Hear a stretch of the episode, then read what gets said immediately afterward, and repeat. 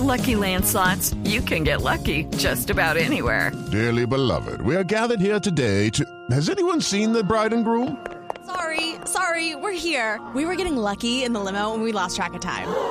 No, Lucky Land Casino, with cash prizes that add up quicker than a guest registry. In that case, I pronounce you lucky. Play for free at LuckyLandSlots.com. Daily bonuses are waiting. No purchase necessary. Void were prohibited by law. 18 plus. Terms and conditions apply. See website for details. Lo que se conoció esta semana. It's going to be a disaster for our country. It'll turn our country into a Venezuela, but that won't actually happen because I will never let it happen. De lo que hablamos. Tenemos una cantidad de jugadores con un potencial muy grande que generan muchísimo fútbol. En el país. Nosotros le vamos a cumplir a las personas que genuinamente le han apostado a la reincorporación y quieren entrar a un camino de verdad. En el mundo. Yo he querido que todo el proceso vaya por las buenas, pero si hay que hacerla por las malas, por las malas iremos. Entonces, tienen que respetar al pueblo, los sectores capitalistas, especulativos y parásitos del país. Lo que viene para la próxima semana. Hey, hey, hey, hola a todos, yo soy Juan Piz González Nuevón y vean con quién estoy. Todo se revisará en nuestra Sala de Prensa Blue. Ahora, cada domingo, nos reuniremos para oír, entender y analizar lo más importante de la semana. Aquí empieza Sala de Prensa Blue. Presenta Juan Roberto Vargas por Blue Radio y bluradio.com. La nueva alternativa. Muy buenos días. Como todos los domingos los saludamos y los acompañamos desde las 12, después de las 10 de la mañana. Después de las 10 de la mañana los acompañamos hasta el mediodía en su día de descanso a través de todas las frecuencias de Blue Radio con todo el análisis de los hechos de Colombia y el mundo para entender lo que pasó y lo que viene con periodistas, columnistas y los protagonistas de los hechos más importantes. En Colombia esta semana pasamos de la novela del fiscal Adoc a la frustrada terna. El Petro Video, el llamamiento que hizo en las últimas horas el exalcalde a sus seguidores para que salgan a las calles. Los 20 años que se conmemoran de la funesta llegada del chavismo a Venezuela. La Medellín de hoy, 25 años después de la muerte de su mayor estigma, Pablo Escobar Gaviria. Bienvenidos. Petro otra vez, gran protagonista de la semana. Se declara perseguido. La Corte Suprema le abre investigación. La Fiscalía investiga las cuentas de su campaña. ¿Para dónde va toda esa polémica? Habla el director de La Silla Vacía. Hace 20 años Venezuela elegía con esperanza a Hugo Chávez. 20 años después el chavismo tiene a Venezuela en el abismo. Un ex chavista nos da su mirada. La ira del alcalde es justificada. El muy irritable alcalde de Bucaramanga dice que detrás de sus rabietas están las denuncias que ha hecho sobre la corrupción en su ciudad.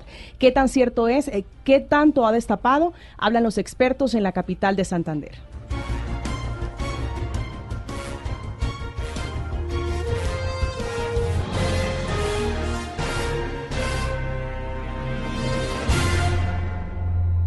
Estás escuchando Sala de Prensa Blue. Arrancamos hablando de la gran polémica de la semana. Eh, lo decía Mónica en su titular hace algunos instantes, el gran protagonista sigue siendo el exalcalde de Bogotá, ex candidato presidencial y hoy senador de la Colombia Humana, Gustavo Petro. Eh, él esta semana dio explicaciones, Mm, Mónica. le tocó Uno salir a podría dividir esta novela en varios capítulos. ¿Cómo arrancó esta semana? Bueno, arrancó, bueno, arrancó hace un poquito más de una semana. El 27 Sí. se conoce el video, pero esta semana Se Petro no había querido salir a hablar. El video se conoce en el debate que eh, se le hacía al Al fiscal fiscal, general por el al escándalo de fiscal. Brecht y sus inhabilidades en torno a este tema. Paloma Valencia saca el video ese 27 de noviembre y fue la bomba. Desde ese entonces, Petro ha tenido que salir a responder. Inicialmente no lo quiso hacer muy directamente, después publica un video en sus redes sociales bastante largo en el que palabras más, palabras menos, hace un mea culpa. Dice, sí, me equivoqué, esa imagen es muy fea, pero era un préstamo. Capítulo siguiente, Simón Vélez, quien supuestamente hizo El- ese el préstamo, arquitecto. el arquitecto sale a decir, no señor, ese no fue un préstamo, yo nunca le he prestado plata a Gustavo Petro. He salido, sí, sube- estuve en sus campañas recogiendo plata, pero yo no le he prestado a Gustavo- plata a Gustavo Petro. El otro, el otro ingrediente o el otro capítulo de esa novela, eh, María Camila, es el judicial, el Se legal. lo, se lo voy a dividir en dos eh, partes. El primero es el de la Corte Suprema de Justicia, que esta semana le abrió investigación preliminar al senador Petro por el video. Recordemos que él también fue al alto tribunal a pedirle que lo investigara, pero la Corte lo hizo por la denuncia que eh, llegó de la senadora Paloma Valencia tras la publicación del video. Y el otro capítulo es también la decisión de la Fiscalía, que hay que decir es anterior a la publicación del video, que inicia con una inspección judicial al Consejo Nacional. No allanamiento, como lo decía No allanamiento, es una inspección. ¿Qué diferencia hay entre un allanamiento y una inspección judicial? Se trata de operativos judiciales adelantados por la Policía Judicial, que bien puede ser el CTI o la Policía Nacional, donde se inspecciona y en el otro se extraen elementos, lo que llaman los abogados elementos materiales probatorios, es decir, evidencias. ¿Qué, quiere encontrar o qué, o qué pretendía buscar la Fiscalía en el Consejo Electoral de las cuentas de la campaña de Petro? Lo que busca aquí la Fiscalía son los registros contables y para ello eh, revisaron las cuentas de ingreso y egreso de la campaña de Petro en el 2018 para llegar a la presidencia y también se hizo énfasis puntual en que no se investiga a Petro sino a los gerentes y a los financiadores. Sí, el tema es plata, Andreina, porque dice la Fiscalía que trata de establecer si hubo o no aportes de gobiernos o empresas extranjeras en la campaña de Petro, eh, puntualmente de un empresario colombiano muy cercano al régimen de Venezuela, el régimen de Maduro. Sí, Alex Saab es un empresario barranquillero que ya, eh, bueno, está prófugo en este momento y se ha dicho muchas veces que parte de su enriquecimiento ha sido a costa de negocios con el gobierno venezolano. Un diputado, Rafael Ramírez, un diputado de Venezuela, aseguró hace días que estaba investigando si la campaña presidencial de Petro recibió dinero de este cuestionado empresario. Y, también recordemos que Diosdado Cabello, el estandarte del chavismo y del madurismo, había dicho hace algunos días que, Petro había ido a Venezuela a pedir plata para su campaña. Exacto, durante cuando estaba Chávez. Eh, inclusive le, le, echó en cara que ahora se, se desmarca del régimen de Venezuela después de que había ido a pedir plata. Pues muy bien, estos son los elementos de una novela que, que puede sonar a cliché de cajón, parece no tener fin.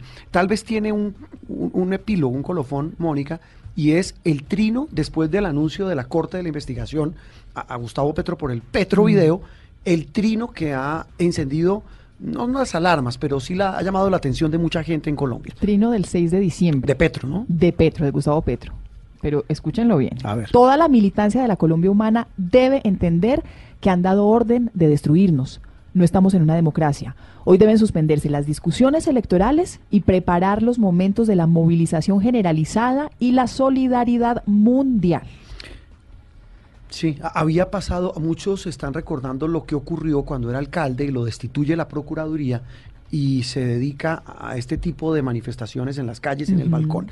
Juan Esteban Lewin, Juan Esteban Lewin es el eh, director de La Silla Vacía, uno de los portales más serios e importantes del país en el análisis de toda esta realidad política colombiana. Juan, es un gusto saludarlo en Sala de Prensa Blue. Gracias por atendernos hoy domingo. No, Juan Roberto, muchas gracias, muy contento de estar acá y pues hola a todo el resto de la mesa de trabajo y a toda la audiencia. Bueno, usted, usted, usted y los oyentes eh, pues ya tienen eh, este menú del que ustedes han hablado y han analizado hasta la saciedad en los últimos días. Eh, ¿Qué lectura, qué interpretación se puede hacer de esta novela mm, en torno a la ya no solo polémica política, sino a las derivaciones judiciales en que ha terminado el asunto del Petrovideo?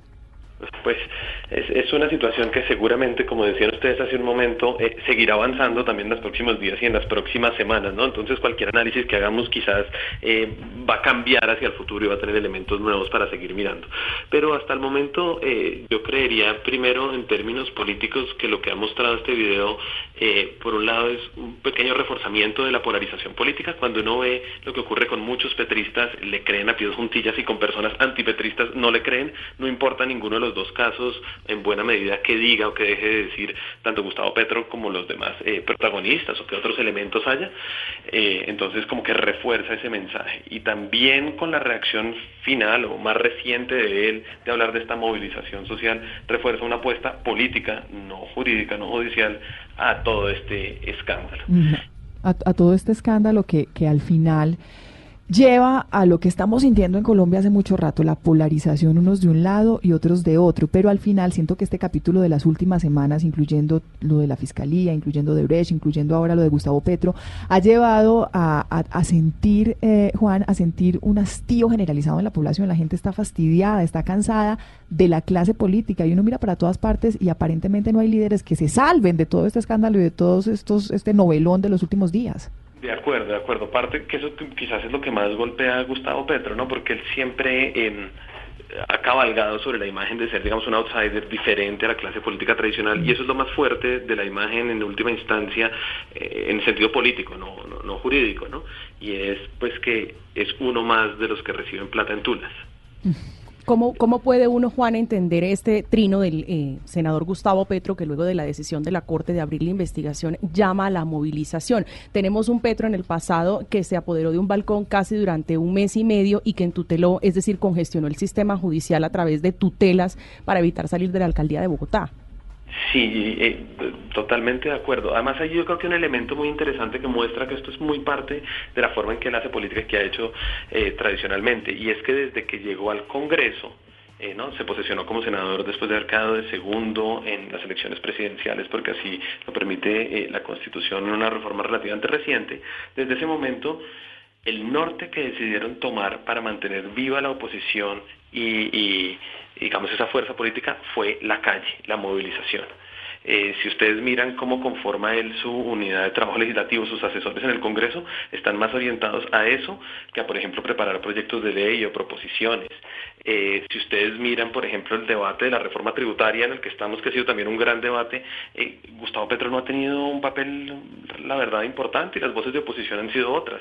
Lo mismo con la reforma política, con la reforma a la justicia, con toda la cuestión anticorrupción, etcétera. El ha estado más vinculado a mantener el movimiento vivo en las calles y yo siento que en ese sentido esta reacción encaja perfectamente en esa visión de la política eh, y de mantener una oposición viva que se ha manifestado en buena medida también en su intención, si ustedes recuerdan esa otra polémica, de convertirse en el vocero principal de las, de las reivindicaciones estudiantiles y de sus grandes e importantes marchas.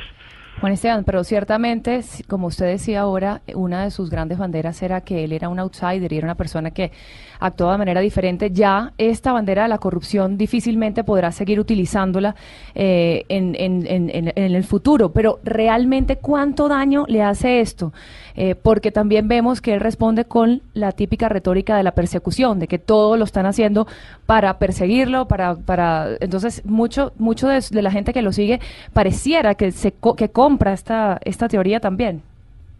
Sí, digamos, yo eh, por eso hablaba de la polarización inicialmente, porque sobre todo, digamos, en los extremos, si se quiere ver así, en el antipetrismo que existe muy fuerte y en el petrismo que también existe y es muy fuerte, hay una, una reacción, si se quiere, visceral de creerle o no creerle, eh, de creer que esto lo destruye o que muestra la persecución eh, sin importar lo que se diga.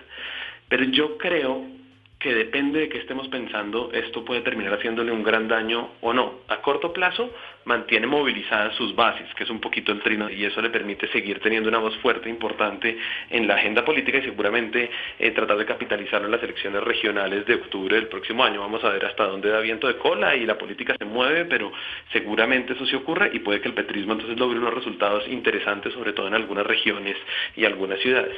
Pero ya cuando uno piensa 2022, pensando que eso es lo que él mismo dijo que, está buscando, es la presidencia en 2022, quizás ahí el impacto negativo es más grande. Claro. Porque al final para ganar uno necesita convencer a unos que están en la mitad. creo que a esos que están en la mitad o desencantados de la política, a esos sí los golpea muy duro. Y, a eso los puede espantar, lo que en términos un poco más eh, dramáticos, Juan, los puede espantar el hecho de ese video y, y muy seguramente lo decían en Mañanas Blue esta semana con Néstor Morales, sus panelistas, cada vez, cada vez que Petro asome la cabeza, le van a sacar el video. Es decir, e, eso, eso es ineludible. Pero Juan, e, el otro escenario, el ring eh, natural eh, de toda esta polémica eh, es la red, son las redes sociales, el Twitter especialmente y el Facebook. es muy difícil tratar de hacer un periodismo por la mitad en torno a este tema, porque lo que usted decía al comienzo, quienes le creen a Petro le creen per se, y los que no también ahí ese tema de la polarización va a seguir siendo muy fuerte y ahí un poco se va a medir el pulso de las bodegas.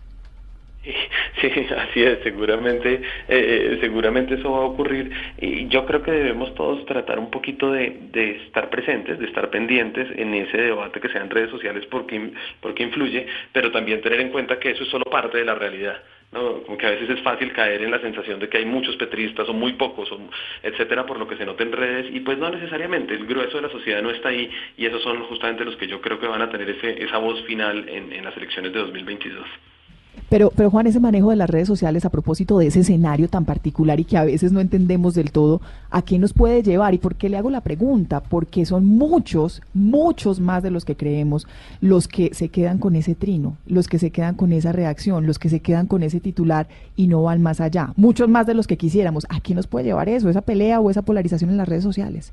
Pero eso es lo que es muy preocupante y hemos visto casos como el de, el de Donald Trump en Estados Unidos un poco, eh, ¿no? Donde lo que se consume, la información que se consume es solamente en redes. Entonces yo creo que hay eh, una reflexión un poquito diferente, pero yo creo que todos nosotros eh, que estamos acostumbrados, digamos, a producir información de ciertas maneras, tenemos que tener un papel más proactivo en redes, tanto como periodistas como como medios en general.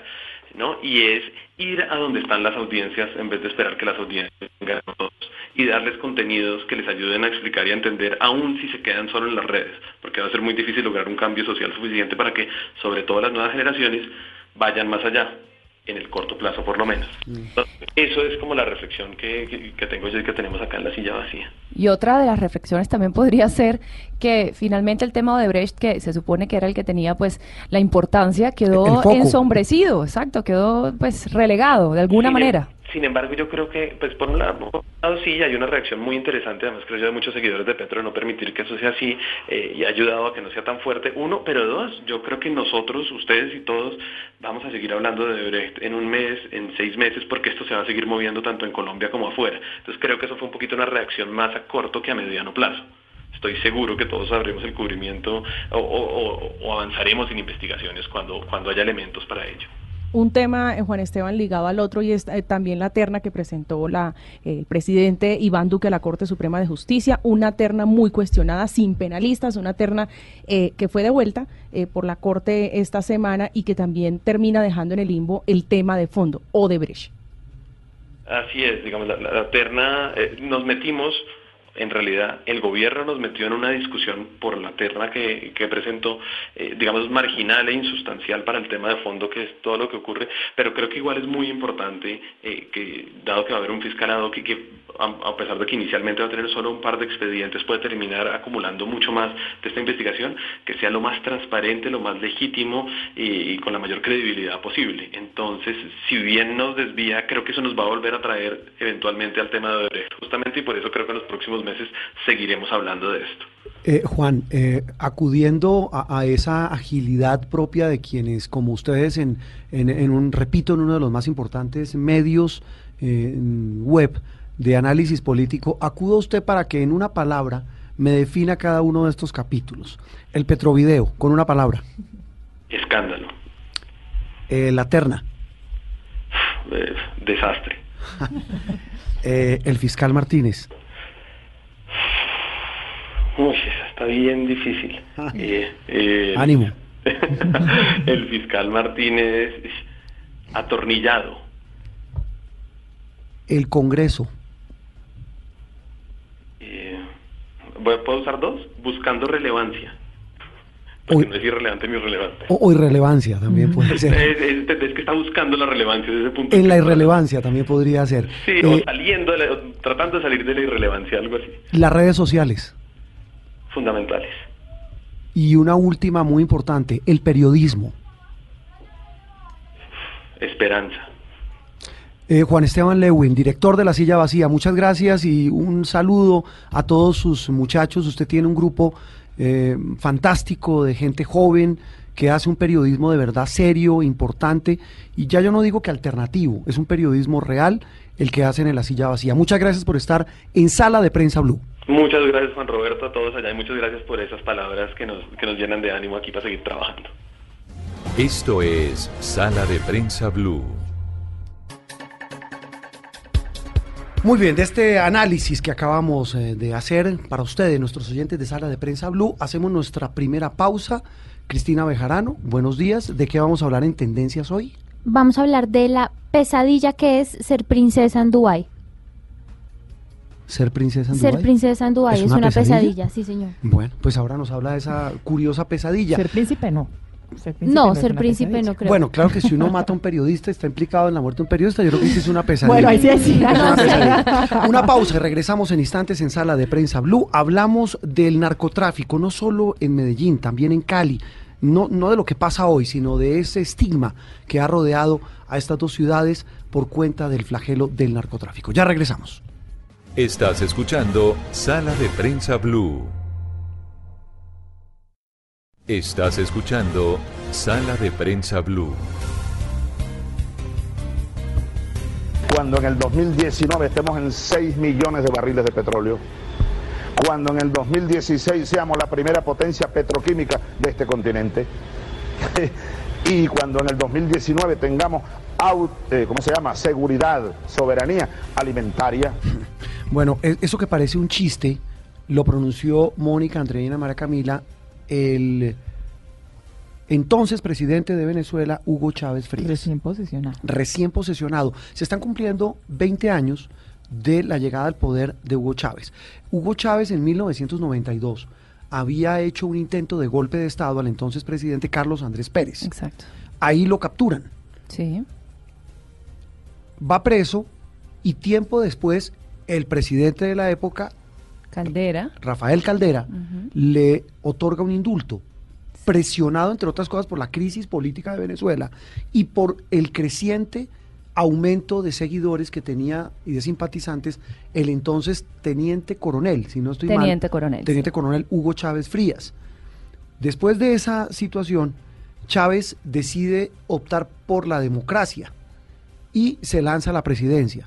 El 6 de diciembre de 1998, lo recuerdo como si fuera hoy porque estábamos en Caracas en el, recién eh, inaugurado canal Caracol, Noticias Caracol, cubriendo esas elecciones.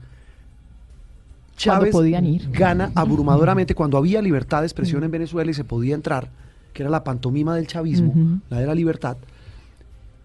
Gana las elecciones con un 63% de intención de voto frente a su seguidor, que era el empresario Enrique Salas Romer. Y empieza una nueva era para Venezuela. Una era en la que la esperanza era la palabra clave. 20 años después, esa palabra mutó a desastre, infierno, pesadilla, como lo tituló esta semana el diario El Tiempo, y dolor. Las cifras, Andreina, son absolutamente elocuentes. Este señor Chávez, ya fallecido hace cinco años, decía esas palabras en un discurso cuando se posesiona como presidente de Venezuela, presidente constitucional de Venezuela, lo que él después refundó como la República Bolivariana de Venezuela. Él decía, en el 2019 vamos a tener esto, esto y esto. Las cifras de Venezuela, Andreina. Bueno, hoy, hablando en términos económicos, en Venezuela se produce un, un, país absolutamente petrolero. El 95% de su economía depende del petróleo. Hoy se producen 1.1 millones de barriles de petróleo al día, cuando hace 20 años eran más de 3 millones de barriles al día. Perdón, Andreina, y, y cuando él decía que en 2019 estarían en 6 millones de barriles. Exacto. Y eh, también Venezuela encabeza el ranking planetario de inflación. Las estimaciones del Fondo Monetario Internacional revelaron que eh, a finales de este año, es decir, por esta época, la hiperinflación llegaría hasta a un millón por ciento eh, al cierre del año. Estamos esperando ese cierre, pero sabemos que el tema va por allí. Lo que llevó el chavismo al poder fue el hastío de la corrupción de, los partidos políticos del momento, ADE y COPEI, es precisamente hoy lo, que está más campante y más disparado. Conocemos bastantes casos de personas cercanas al chavismo que hoy exhiben en Madrid y Miami mansiones y bienes multimillonarios. Durante años, la ciudad con la mayor tasa de homicidios del mundo ha sido Caracas. Eh, una encuesta de Gallup reciente que mide la percepción de seguridad de los habitantes clasifica a Venezuela como el país más peligroso del mundo. Cada, cada día 50 empresas cierran para un total de 8 millones de empresas en los últimos años. Y si hablamos de migración, que es lo que más eh, hemos visto en estos últimos tiempos, las noticias que más salen de Venezuela, 2.3 eh, millones de venezolanos han huido en los últimos años, en los últimos dos años nada más, porque esta migración viene desde hace casi una década.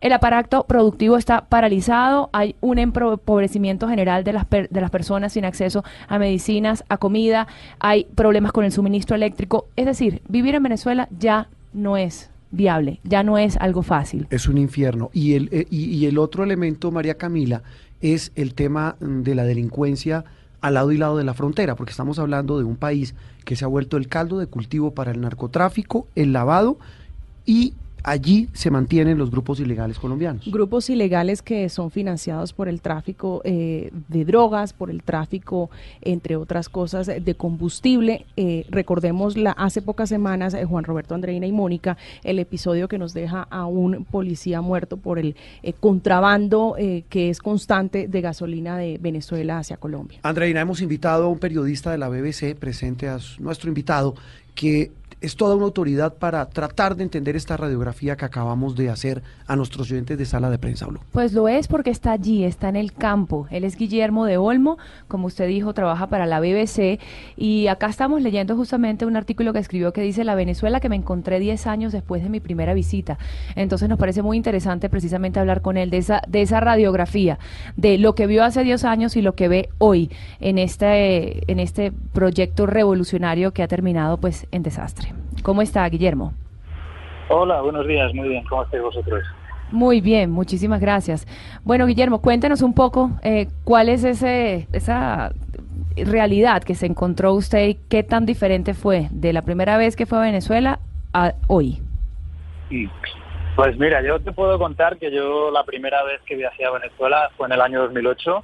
Vine como periodista del medio español para, para el que trabajaba entonces y me encontré un país que, bueno, me encontré un país próspero, me encontré un país en el que la gente se compraba coches, la gente se compraba teléfonos celulares, eh, los supermercados estaban abastecidos, había muchas mujeres que se sometían a intervenciones de cirugía estética. Era un país políticamente convulso, había muchas tensiones entre el gobierno y la oposición. Eh, eso ha sido así desde hace ya muchos años, pero era un país eh, en el que la gente, bueno, podía hacer una vida relativamente normal. Existía ese problema de la inseguridad, que por otra parte es común a muchas capitales de América Latina, pero se podía vivir, se podía llevar un día a día decente, como podríamos decir, ¿no? Y bueno, lo cierto es que en, ahora, en 2018, cuando la BBC me envió aquí como, como corresponsal, pues lo que me he encontrado es un cambio radical, un cambio radical y, y me gustaría poder decir que no ha sido para peor, pero todo lo que yo veo a mi alrededor es coherente con esas estadísticas que venís mencionando y da la sensación de que el país efectivamente se está deteriorando a velocidad de vértigo. Eh, Guillermo, sí, no, lo interrumpo para eh, lo siguiente. Usted, ¿Usted en este momento está en dónde? ¿En qué parte de Caracas? Yo ahora mismo te, les estoy hablando desde el barrio de Altamira. usted que conocerá Caracas, supongo, sabe que es una zona de clase media, relativamente acomodada, donde, bueno, todos los problemas que sufren la mayoría de los venezolanos, la gente que vive en los cerros, la gente que vive en el interior del país, aquí están, eh, bueno, son, son más suaves, ¿no? Aún así, aquí también encuentra uno gente que busca comida en la basura, aquí también encuentra esas colas kilométricas que hemos visto tantas veces en las fotografías para sacar dinero de los bancos. Eh, y bueno, una cosa que me llamó la atención y que reflejé en ese artículo del que veníamos hablando es que hay mucha gente aquí en este barrio de Altamira a la que la ropa le queda grande. Y le queda grande, según me explicaron muchos de ellos, porque están perdiendo peso y no tienen dinero para comprarse ropa nueva. Esto es un, un reflejo bien a pie de calle, bien evidente de, de cuál es el, eh, digamos, cómo se están endureciendo las condiciones de vida de la gente aquí en Venezuela. Sí, mire, Guillermo, a, eso que, que, son señales, que son símbolos, que pueden parecer superficiales, pero que usted menciona como elementos claves, esto, a la gente le queda la ropa grande. ¿Sabe también que otro elemento? La diferencia de las fotos de la cédula de Venezuela, de los ciudadanos venezolanos, a las imágenes de hoy. No. Sí. Eh, en eso no me había fijado, pero le prestaré atención. La verdad es que es terrible el cambio, es terrible. Es decir, eh, eh, solo la mirada, la mirada de tristeza, mucha gente le ha cambiado el semblante. el otro tema, Guillermo, y, y esto puede ser una pregunta de cajón, como decimos en Colombia, pero es inevitable. ¿Se puede caer más bajo en Venezuela? ¿Puede empeorar la situación? Pues mira, esta es una pregunta que me hicieron eh, el otro día desde Miami y yo contesté trazando un paralelismo que creo que es pertinente. Se ha hablado mucho de cómo se parece lo que está pasando en Venezuela a lo que pasó en Cuba en su día. Y efectivamente, si uno echa la vista atrás y tiene perspectiva histórica, se da cuenta de que hoy Venezuela está viviendo una crisis que probablemente sea comparable a la que vivió en la década de 1990 la Cuba de Fidel Castro cuando cayó la Unión Soviética. Supongo que que nuestros oyentes eh, más eh, de más edad lo recordarán. Esos fueron unos años terribles para los cubanos en los que muchos dejaron el país eh, y en el que hubo un empobrecimiento general. ¿Eso tuvo, tuvo alguna consecuencia a nivel político? ¿Eso provocó algún cambio en la situación política o económica de Cuba? Bueno, pues lo cierto es que no parece que produjera un cambio muy radical, ¿no? Entonces yo, lamentablemente, si me pide una opinión, le tengo que decir que creo que sí, que hay margen para que la economía de Venezuela se siga contrayendo. De hecho, es a lo que parecen apuntar las previsiones del FMI. Eh, para el próximo año se prevé que sea todavía peor de lo que han sido los Sí. últimos tres. Eh, eh, Guillermo, Eh, y, y, y, y perdón lo interrumpo porque es que eso que usted menciona me da pie para la siguiente pregunta que se deben estar haciendo los oyentes y mucha gente eh, en Colombia y en el mundo. Si la, si la, el panorama tiende a empeorar y hay para dónde más caer, ¿qué va a pasar con Maduro? Es decir, todo el mundo se pregunta todos los días. El país se está desmoronando, solo queda el cascarón, solo queda, eh, digamos, eh, eh, la Ruinas. huella de lo que alguna vez fue. ¿Qué va a pasar con Maduro? ¿Va a seguir? ¿Va a caer? El 10 de enero se va a posesionar en un nuevo periodo de- después de la farsa de las elecciones, de esas elecciones eh, eh, que solamente ratifican una, una dictadura. ¿Qué va a pasar con Maduro? Bueno, yo no tengo una bola de cristal. Eh, lo que sí tengo son algunos elementos eh, con los que construir un análisis. Y, me, y la- lo cierto es que, bueno, en aquel entonces, en ese periodo especial cubano del que estábamos hablando, eh, Fidel Castro sobrevivió. Y, y hoy en Cuba siguen viviendo bajo el mismo sistema político, ¿no? Eh, en Venezuela ocurren varias cosas. En Venezuela eh, me da la sensación de que no hay una oposición política que ahora mismo esté articulada, que tenga un proyecto coherente y en el que la población crea. Hay un gran descrédito del gobierno, eso es cierto, pero eh, no parece que la oposición tampoco tenga la mejor imagen en este momento. Eh, y por otra parte, lo que tampoco se aprecia es ningún camino de salida. Yo creo que este país lleva muchos años enrocado en una bipolaridad en la que hay un gobierno que está dispuesto a resistir a toda costa y hay una oposición que estaba dispuesta a sacar al gobierno a toda costa. Eh, en esa dicotomía, si tal y como se plantea esa cosa es o Maduro o nada, ah, yo no veo a corto plazo una salida positiva para el país. Eh, la verdad es que no. Yo creo que el presidente Maduro tiene claro que él quiere a toda costa permanecer en el poder y defender esa revolución bolivariana que para él es tan importante y tan entrañable. Y creo que, aunque la presión internacional y la situación económica, por supuesto, le están afectando y le están perjudicando, en este momento no se ve una alternativa clara a esa situación ya establecida. Guillermo, una idea generalizada en muchas de las personas que fueron seguidoras de Chávez o siguen siéndolo, es que es, esta situación llegó a, a este punto porque Maduro no es Chávez. Ciertamente, mucho de lo que está pasando en este momento tiene que ver con las políticas económicas dibujadas ya desde inicios del chavismo. ¿Cree usted que si Chávez estuviera vivo, la situación sería la misma o no? Ah, bueno, yo insisto, yo- uno, siempre los periodistas nos piden que hagamos predicciones, eh, que juguemos a futurólogos. Bueno, a- de acuerdo, aceptemos el reto de esa hipótesis. Yo creo que los desequilibrios macroeconómicos que, que subyacen en la, en la realidad productiva económica de Venezuela no los ha sembrado el presidente Maduro. Eh, sin duda alguna no los ha corregido tampoco. Eh, pero por supuesto esto es algo que viene de mucho tiempo atrás. Eh, yo hace, ayer eh, tuve oportunidad de entrevistar a Elías Jagua, que es un conocido dirigente chavista, fue vicepresidente de, de Hugo Chávez, y me decía que uno de los errores de Hugo Chávez fue no corregir el modelo rentista petrolero. Efectivamente, este país depende casi en exclusiva del petróleo y cada vez que hay una que se afecta a la cotización, que el precio del petróleo cae, las turbulencias son terribles. Eh, le pasó a Maduro al poco de morir Chávez, cuando a partir de 2013 los precios del petróleo empezaron a caer. Le había pasado ya en la década de 1990 a Carlos Andrés Pérez, presidente en aquella época, que tuvo que aplicar un, un paquete de reformas muy severo, acordado con el FMI, porque, de nuevo, eh, las arcas públicas venezolanas se estaban secando porque el precio del petróleo estaba cayendo.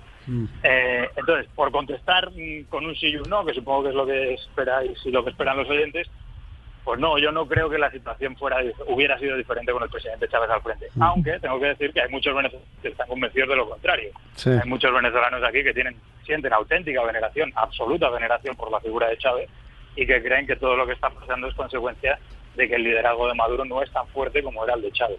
Sí, y algunos dicen incluso que, que hubiera sido mejor que Chávez hubiera designado como su sucesor a Diosdado o alguno de estos otros eh, integrantes de este, como los que llaman el eje del mal del régimen del chavismo. Eh, Guillermo, muchas gracias por habernos atendido en Sala de Prensa Blue de Colombia. Un feliz domingo para usted. No, gracias a vosotros, un verdadero placer. Saludos. Guillermo del Olmo, la, la radiografía que hace él dice, yo no tengo una bola de cristal, pero evidentemente lo que dice es, es doloroso, el, el deterioro no solo económico, sino político, social que hay en Venezuela, pues parece que va a seguir llegando a un fondo. Y con un ingrediente, ojo, y usted lo tocaba hace un segundo, Mónica, eh, esto es producto del hastío que tenía la gente de la clase política En venezolana. su momento, en hace 20 años. 1998, hace, hace 20 años. Guillermo precisamente, Guillermo precisamente hizo una entrevista a un historiador, Agustín Blanco Muñoz, a un historiador venezolano, que le contó cuál era la Venezuela de ese momento, Juan. Roberto. De ese momento, el momento en que llega eh, Hugo Chávez a la presidencia. No quiero sonar apocalíptica, pero cualquier parecido con la realidad colombiana. Él Sí. describe ese momento y esa realidad venezolana como un momento de hastío. Momento de hastío que vive Colombia por cuenta de la corrupción. Pero además un ingrediente a lo es que decir, Juan ustedes Roberto... están queriendo decir que en, Colombia podemos correr el peligro de que Seguramente. aparezca un Chávez. Pues Hay es un una- caldo de cultivo importante, porque es que sí, el hastío es lo que lleva a la gente a votar por personas que se supone que se presentan como diferentes, como algo que no- outsider que llaman. Exacto. Él, él lo describió así, una Venezuela hastiada por la corrupción de los partidos que se alternaban el poder. Eligió a un coronel rebelde que prometía regenerar la política y combatir la pobreza. El laberinto de Venezuela. Esto es Sala de Prensa Blue. Esto es Sala de Prensa Blue. Bueno, y estamos en conmemoraciones. Hablábamos de los 20 años de la llegada al poder de Hugo Chávez. Ahora hablamos, María Camila, de otro aniversario, uno que recuerda el país eh, mucho. ¿Usted qué hacía el 2 de diciembre del año 93, Mónica? Estaba en Marinilla. Su tierra natal. Mi tierra natal. Y estaba en la casa de, sí, y estaba en la casa de mis abuelos y llega una prima gritando mataron a Pablo Escobar. Y, ¿Qué y hacía recuerdo usted? que ¿Estaba en el nosotros colegio? en Marinilla no, no, no estaba en el colegio. ¿Qué día fue eso? Tre- 2 de diciembre Pero ¿qué, día habrá 93. caído? Yo no estaba en el colegio. Eso era un día entre semana, no me atrevo a decir. El día era un día entre, se- Bueno, entre pero semana. tal vez en la tarde porque yo no estaba en el colegio y bueno, es diciembre, estábamos en vacaciones. Y recuerdo que yo en Marinilla, que queda a 40 Yo en kilómetros de distancia de, de Medellín, donde sucedieron los hechos, salí corriendo a esconderme en mi casa. Mm, del miedo, Y era muy pequeñita, muy pequeñito. muy, muy pequeñita. Y, y tenía miedo. Habían matado a Pablo Escobar y salí corriendo a esconderme en mi casa. Era un jueves, Ricardo, gracias. Era un jueves, nos dice nuestro productor. Era un jueves 2 de diciembre de 1993. Andreina estaba en donde, Venezuela. Claro, en Caracas. Sí, en Eh, esa época ¿Supo de la noticia allá? estaba muy pequeña. No, Mm. para ser franca, no, yo Pablo Escobar llega a mi vida sobre todo cuando llego a Colombia, que entiendo pues María Camila, ¿en qué andaba? No me hagan esto. Yo, era, Yo tenía cinco años. es que ¿Cuántos años generación. tenía yo tenía dos años, yo Bueno, tenía do- bueno. dos años. Lo- lo- los, del, los del piso nueve. siguiente, los dos pisos siguientes, pues les contamos. El 2 de diciembre de 1993, eso eh, lo acabamos de escribir para un artículo en Semana, que casualmente trae en esta edición una, un paquete de, recuerdos sobre el tema de Pablo Escobar. Yo trabajaba en el noticiero CMI y mire, e- en esa sí me fue mal, periodísticamente. El día anterior, yo había llegado de Medellín porque nuestro jefe de la época, Yamid Amat, nos mandaba, porque estaba el rumor de que lo iban a matar, de que lo iban a capturar, y nos tocaba hacer guardia en Medellín. Yo terminaba 15 días de guardia. Y pues ya llevaba 15 días, me dicen, no, devuélvase. Me devolví el primero. El 2 me iba de CMI a trabajar a una empresa de consultoría, porque me pagaban más plata. Y en ese momento de la muerte de Pablo Escobar me presento a mi nuevo jefe y escucho el extra en Caracol Radio. El, el extra lo emite Darío Arismendi. Y a mí se me olvidó el nuevo trabajo, salí corriendo a CMI y terminé cubriendo en Medellín la muerte de Pablo Escobar. Todos tenemos recuerdos. Silvia María Hoyos, muy buenos días, gracias por estar en Sala de Prensa Blue. Muy buenos días, Juan Roberto, y pues a todos los compañeros que están ahí con usted en la mesa de trabajo. Me Bueno, mucho ¿dó- gusto dó- saludarlos. ¿dónde estaba usted? Silvia María Hoyos es una gran periodista antioqueña, como pueden escuchar su acento, más paisa que, que quién sabe qué, que la Avenida Las Palmas. Silvia es una entrañable colega de toda la vida, amiga, y, y ella estuvo muy de cerca, era muy joven, por supuesto, en la época de la persecución a Pablo Escobar, pero tiene recuerdos muy claros. De hecho, incluso tuvo una relación periodística muy seria y muy sólida con este tema de, del narcotráfico y Pablo Escobar. Eh, arranquemos hablando de dónde estaba usted ese 2 de diciembre. Bueno, ese 2 de diciembre, eso fue muy, la noticia se dio muy cerca de las 3 de la tarde, recuerdo, y nos alertó un helicóptero que sobrevolaba por el sector. La oficina de noticiero QAP, en el que yo trabajaba en ese momento, estaba relativamente cerca del lugar donde ocurrieron los hechos. Esto ocurrió en un sector que se denomina La América y la oficina de QAP estaba en el barrio Laureles, para quienes conocen Medellín. De manera que, que estaba muy cerca y como ustedes estábamos todos de guardias, todos de guardia porque ya había muchos rumores de que algo iba a pasar, algo iba a pasar. Y en efecto, pues teníamos ahí todo listo todo el tiempo, el carro con el camarógrafo y la cámara lista para salir corriendo. Y que me cogió trabajando, esperando a ver qué era lo que iba a pasar. Silvia, eh, en el momento en el que se entera de que Pablo Escobar es abatido, ¿usted qué hace? Bueno, a mí sinceramente eh, yo hubiera querido salir corriendo como Mónica a meterse debajo de la cama. Yo tenía muchísimo miedo, teníamos mucho miedo. Ya había tenido yo una experiencia eh, no grata, que, como usted menciona, pues se, dio a conocer ya luego a través de ese libro que publicamos, Los Días del Dragón. Tuve mucho miedo porque pensé que eh, lo que seguiría a continuación iría a ser una seguidilla de bombas y que íbamos a, recrear de nuevo, iba a volver a ocurrir lo que ya había pasado antes de su entrega, que eran las bombas indiscriminadas para atacar a, a lo que fuera. Tuve mucho miedo. Sin embargo, cuando llegué al lugar de los hechos, eh, como suele ocurrirle a los periodistas, mm. y más aún los reporteros que estamos en la calle, la adrenalina se apodera de uno y ya... La sangre se calienta. Nada más. La sangre se calienta y ya no pensábamos nada más y pues nada, yo lo primero que hice fue llegar a mirar dónde podía haber un buen tiro de cámara y vimos un árbol y ahí me subí con Coco el camarógrafo y logramos esa famosa imagen que, que le dio la vuelta al mundo, donde lo vemos bajando el cadáver del techo. Sí, y una... una le, llegué, subirme a un árbol. Sí, le, adiciono algo, Silvia. Eh, recuerdo que, que Yamid, nuestro jefe en CMI, que era la competencia directa de QAP, el regaño que nos pega por esa imagen es absurdo porque inclusive fue algo inédito. La noticia fue tan grande que a mí como reportero de CMI me toca llamar a las Marías, las directoras de QAP, que era el noticiero enfrentado, a pedirle prestada la imagen. Claro. La imagen de Silvia María. Silvia, usted menciona el libro eh, sobre, que, eh, en donde relata eh, ese episodio mm, periodístico y personal de esa relación periodística suya con el narcotráfico. Cuénteles a nuestros oyentes en qué consistió esa relación. Bueno, eso partió fundamentalmente de una de un asunto personal. Pablo Escobar mató a mi tío, que era el procurador Carlos Mauro Hoyos. Eh, eso de por sí pues ya tiene, digamos, un impacto muy fuerte en uno como ser humano, más allá del ser periodístico. Y posteriormente pues tuve episodios muy dolorosos, como los vivimos todos, de caminar entre muertos, en las bombas, en los asesinatos contra policías y en una de esas caminatas encontrarme, por ejemplo, la mano de una gran amiga que era la lectora de noticias, eh, había sido lectora de noticias en RCN Radio cuando trabajé allí, y era Miriam Nasa. Esos dos hechos sumados al horror eh, que, sufríamos como colombianos, pues a mí me llenó de, mucho dolor y de mucha rabia y me sorprendió además la maternidad esperando a que él se entregara.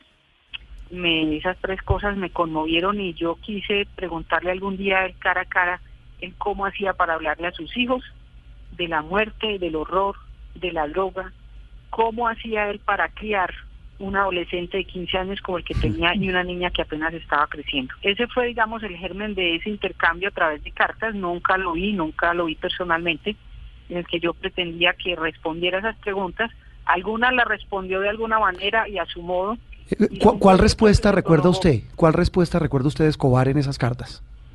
Pues hay dos cosas que a mí me impactan mucho de esas cartas y una es, por ejemplo, cuando le pregunto cómo le hablaba de su hijo de la droga, él me escribe y de lo que él hacía, él me escribe que tenía una muy buena relación con su hijo y que era un padre responsable y que por lo tanto él le explicaba a su hijo cuáles eran las drogas buenas y las drogas malas, como si hubiera drogas buenas o drogas malas. Eso me impactó muchísimo. No, y- y- y que le hablaba de, de- de la sexualidad, que le enseñaba a ser un hombre tolerante que respetara la diferencia. Eso me impactó mucho, me impactó mucho. Y lo otro que me impactó muchísimo, digamos, de su relación con los hijos, es que me contara que escribía cuentos infantiles para su hijita Manuela. Imagínese. Esas dos cosas me impactaron mucho. Y, y cuentos, suponemos, con mucha ternura, y, y eran las dos caras de, del monstruo, del psicópata, del asesino y del peor criminal que ha dado la historia de. Colombia. Silvia, eh, y tal vez la reflexión final, eh, y yo sé para dónde va usted, es 20 años después que queda, en pocas palabras. 20 años después quedan 25, muchísimos 25 daños. años después. Sí, 25. Muchísimos daños colaterales, no solamente el duelo por tantísimos muertos, Ujú. sino un daño col- colateral muy fuerte que es haber permeado la cultura eh, con, con los falsos valores del dinero fácil y, y que eso lo justifique todo. Hoy todavía es muy fácil encontrar en muchos barrios de Colombia, en Medellín, en otras ciudades de Colombia. Bogotá, todo lado. Bogotá, que sus, sus héroes son estos seres monstruosos y, y son sus ídolos. Ese daño colateral creo que es un daño muy fuerte del que hoy todavía tenemos que lamentarnos. Todos los años seguiremos haciendo esa reflexión sobre el estigma. El otro es que cuando usted sale de Colombia, como me lo dijo algún día alguien cubriendo un mundial, eh, me subo un taxi y la frase de siempre. Entonces me dice en inglés, ¿de dónde es? Dije, de Colombia. Me dice, ah, de allá es presidente Pablo Escobar. Ese, ese es el otro gran estigma, Colombia y Escobar. Silvia María Hoyos, gracias y por darnos luces y ayudarnos un poco a entender estos 25 años después de la muerte del, del gran criminal Pablo Escobar Gaviria. Un abrazo. Lo mismo Juan Roberto y para todos ustedes en el arte. Esto es Sala de Prensa Blue.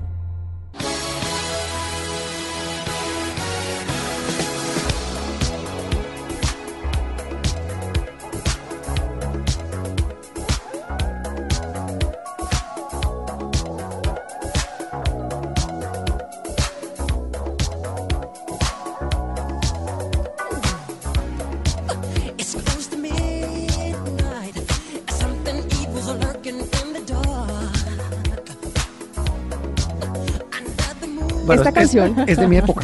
No es de la Ahí me mía, pero yo la bailé. Así el oso, pero la bailé. No nos vaya a preguntar dónde estuvimos hace 35 años porque... ¿Ya la reveló mi respuesta- Porque no cabe la respuesta en ninguno de los de la mesa. Y yo me salvé raspado. Aquí sí cabe la No, míreme al lado allá, Cristina, Raspado, míreme a raspado, me Andreina. salvé. Míreme a Andreina, míreme a doña Yo María quedé muy Camila. expuesta hace pocos minutos, claro. Bueno, pero la canción, la canción, concentrémonos en focus, la Bueno, canción.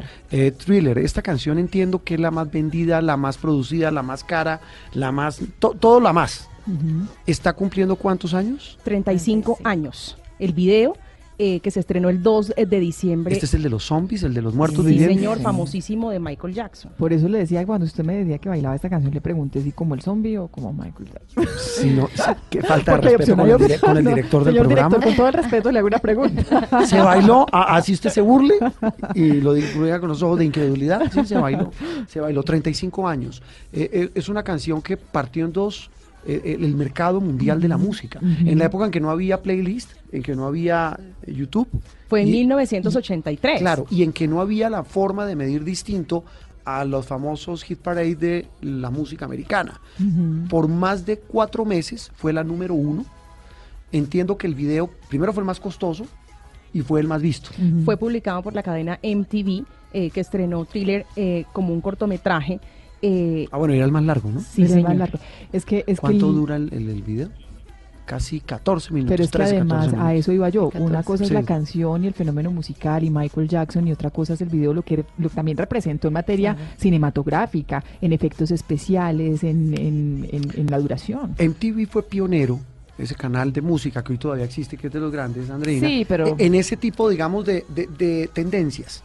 Sí, es Si que se puede llamar eh, así. esa era la época de los videoclips. Esa era la época en la que eh, este, pues ahora también hay videoclips, pero ahora se transmiten a través de YouTube. O sea, ha cambiado totalmente el canal de, tri- de distribución. Pero en esa época MTV era, digamos, lo más, lo más in, lo que salía en MTV era lo que estaba de moda.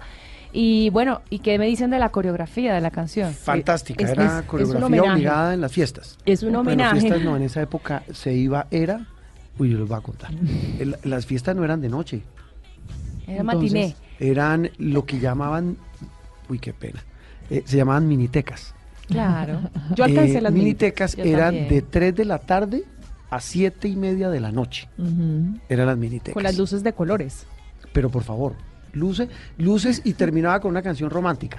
Esta era de arranque, esta era, y, y uno no Pues quería que también se me tocó. acabara. No, porque en la romántica usted No, no, ponía la por- cabeza sobre el hombro de su pareja, se tiraba el pelo de lado y bailaba esta. no alcanzaban, porque en esa época todavía los niños son más bajitos que las niñas, entonces eran puras niñas que le llevaban dos cabezas a los niños. Ay, a mí me tocó. Pero yo debo confesar aquí que mi a mí mamá me me, tocaron buscaba. dos cosas terribles. Una, que casi siempre eso era como el baloto, que uno invitaba, en esa época todavía se invitaba a bailar a la muchacha. Pero no desde Y la mucha- otra esquina. Y mucha, sí, sí, No, sí. Y uno se iba bailando, taca, taca, taca, Y uno taca, empezaba, taca, y "Muchachos, llegaba y no la pelada le decía a no uno, me dejen sola". no, no, y la pelada le decía a uno, no. Entonces uno se devolvía bailando, taca, taca, taca, Ay, taca. Y los amigos atrás burlándose.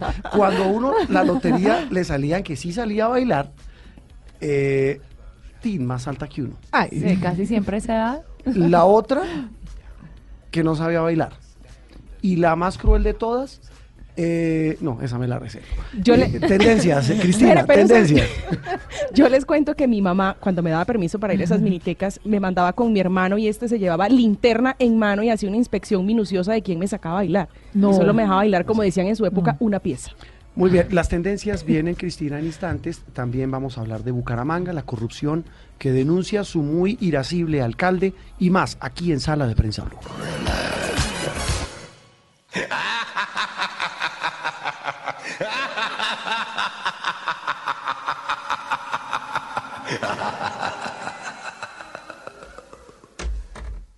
Estás escuchando Sala de Prensa Blue.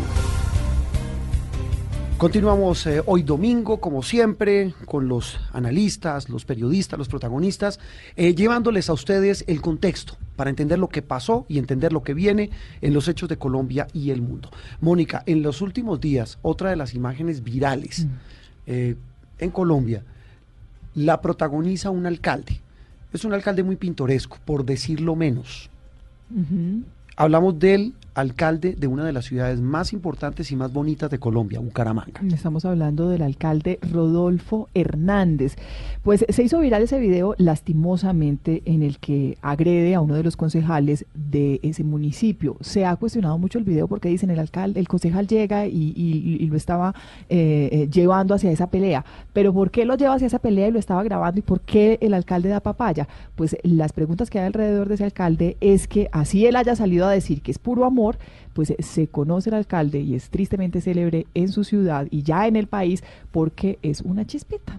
Es un fosforito. Un fosforito. Pero él dice que es una persona Él dice que calmada y que amor, nunca le había levantado la mano a nadie. Pero, Mire. pero ya son varios los escándalos que, que ha protagonizado el alcalde. Censurable eso, pero, pero María Camila, eso tiene otra cara, la otra cara de la moneda. Eh, Él esta semana habló en extenso con Camila Zuluaga, aquí en Blue Radio, en Mañanas Blue, y él decía, mire, a mí me tildan de eso, de grosero, de patán, de atarbán, que seguramente lo soy, pero él dice eso tiene un fondo, y el fondo es que todos estos que me hacen esas heladas, él lo menciona así, esas provocaciones para que él estalle, son o hacen parte de una red de corrupción, dice él, que se tomó a su ciudad. Dice que esto fue mafia. planeado, dice que fue planeado, eh, señala directamente al procurador eh, Fernando Carrillo de que se le fue la mano, acordemos- ah, recordemos que Bueno, esto le costó el puesto, ¿no? Tres meses. Tres meses. Tres meses que eso eh, termina convirtiéndose en seis eh, porque generalmente esas suspensiones se extienden. Y le queda un año de mandato. Exactamente. Pero él lo que dice en esta conversación con nuestra compañera Camila Zuluaga es que deberían condecorarlo y el trasfondo de esto, Juan Roberto, no es otra cosa sino las denuncias de corrupción que ha venido haciendo eh, el alcalde de esa ciudad, Rodolfo Hernández, por corrupción en su ciudad. Dice que él fue víctima y que esto, como les decía, fue planeado, que lo emboscaron, que fue un tema eh, orquestado para llevar cámaras y que le tocaron un tema sensible, que se convirtió él y su familia en una carnada para volver esto un espectáculo. Sí, un espectáculo, dice él, promovido por esa mafia de corrupción. Diana Saray Giraldo, directora de Vanguardia Liberal, gracias por estar con nosotros. Qué bueno que nos acompañe hoy domingo. No, muchas gracias. Gracias a ustedes por invitarme y por estar acá con ustedes. Es una de las periodistas más importantes del país, más serias, eh, ha ganado premios de periodismo y entre otras cosas, Diana, eh, lo ha hecho, ese reconocimiento lo ha obtenido precisamente por destapar ollas podridas en Santander, ollas de corrupción. ¿Tiene razón su alcalde, el alcalde de Bucaramanga, en decir que detrás de todo esto hay mafias de corrupción? Pues mira, las cosas no son ni tan en blanco y negro como las como se están planteando o como se está mostrando de pronto en la opinión y en las redes sociales. Es cierto que Bucaramanga y en general pues nuestro departamento, al igual que muchos departamentos de Colombia, están cooptados por mafias de corrupción y la alcaldía de Bucaramanga venía de una seguidilla, por llamarlo de alguna manera, de alcaldes que han terminado destituidos y encarcelados precisamente por actos de corrupción. Entonces Sí. es cierto lo que dice el alcalde Rodolfo Hernández de que Bucaramanga estaba cooptada por una mafia de contratistas, eh, personajes corruptos que hoy muchos de ellos están tras las rejas y que hemos denunciado a través de las páginas de Vanguardia Liberal. Eso es cierto. Pero del episodio que pasa con el golpe que, que, que él le propina al concejal John Claro, yo no diría que el concejal John Claro es parte de esa, de esa mafia a la que se refiere el alcalde. Por el contrario, el concejal John Claro es uno de los concejales que menos que al principio inclusive del gobierno de, de Rodolfo Hernández estuvo de su lado, estuvo en su, en su coalición.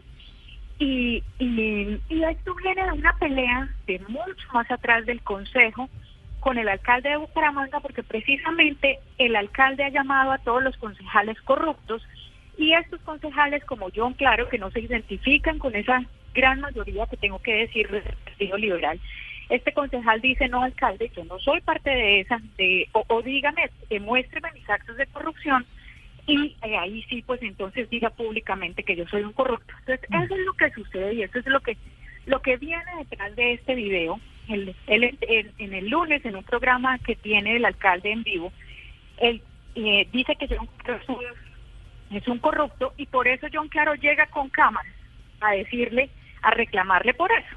Así, díganme cuáles son mis actos de corrupción.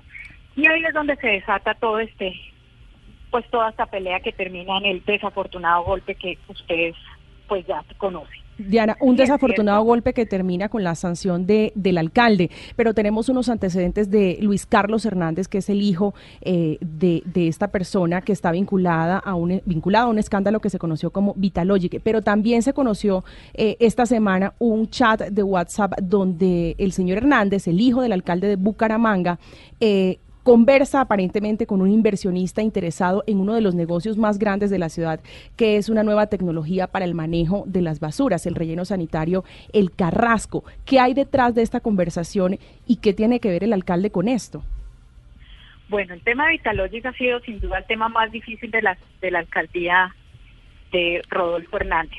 Cuando eh, él comienza toda su lucha anticorrupción, que es una lucha real, y eso quiero dejarlo muy en claro, es una lucha real la que él ha tenido con estas mafias de la contratación pública a nivel local, aparece este capítulo de Vitalogic donde el hijo de Rodolfo Hernández aparece involucrado en una serie de negociaciones al parecer por un- con unas eh, con unas firmas donde aseguran una comisión si se adjudica un contrato a, a Vitalogic.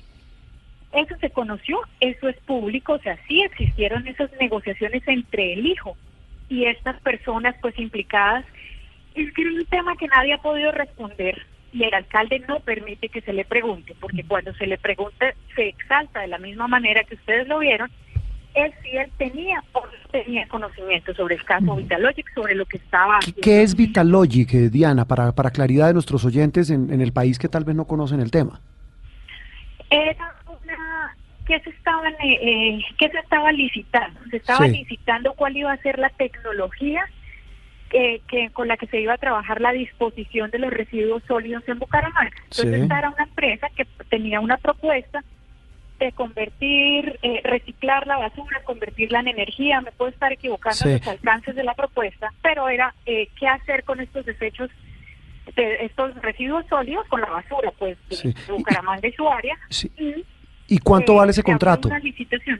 Sí. No, no puedo dar las cifras porque no las tengo aquí Sí. en mi mano, pero pues era un contrato de varios miles de millones Claro, de se- pesos. seguramente. ¿Qué pasó? Sí. El contrato nunca se firmó, nunca se firmó porque finalmente la, cuando eh, pues estalla todo este escándalo de que el hijo estuvo presuntamente metido en estas negociaciones, pues eh, finalmente la licitación no se no se adjudica, pero queda sobre la mesa si el alcalde sabía o no que su hijo queda, queda ese, queda ese halo de, de, de, de corrupción del que, ha tratado, del que él ha tratado de desvincularse inclusive desde que presentó su campaña, porque su, su movimiento era lógica, ética y estética, y se presentó en su momento como el candidato que llegará a ir a la alcaldía a, cor- a combatir todos esos, esos hechos de corrupción y tal vez eso es lo que pueda generarle al alcalde tanta molestia. Pero ahora, Diana, lo que queda eh, es una incertidumbre política muy tremenda para la ciudad, para Bucaramanga, porque finalmente la terna de la que el gobernador debería escoger el próximo alcalde es la terna que tiene que salir de lógica, ética y estética. Y lo que entiendo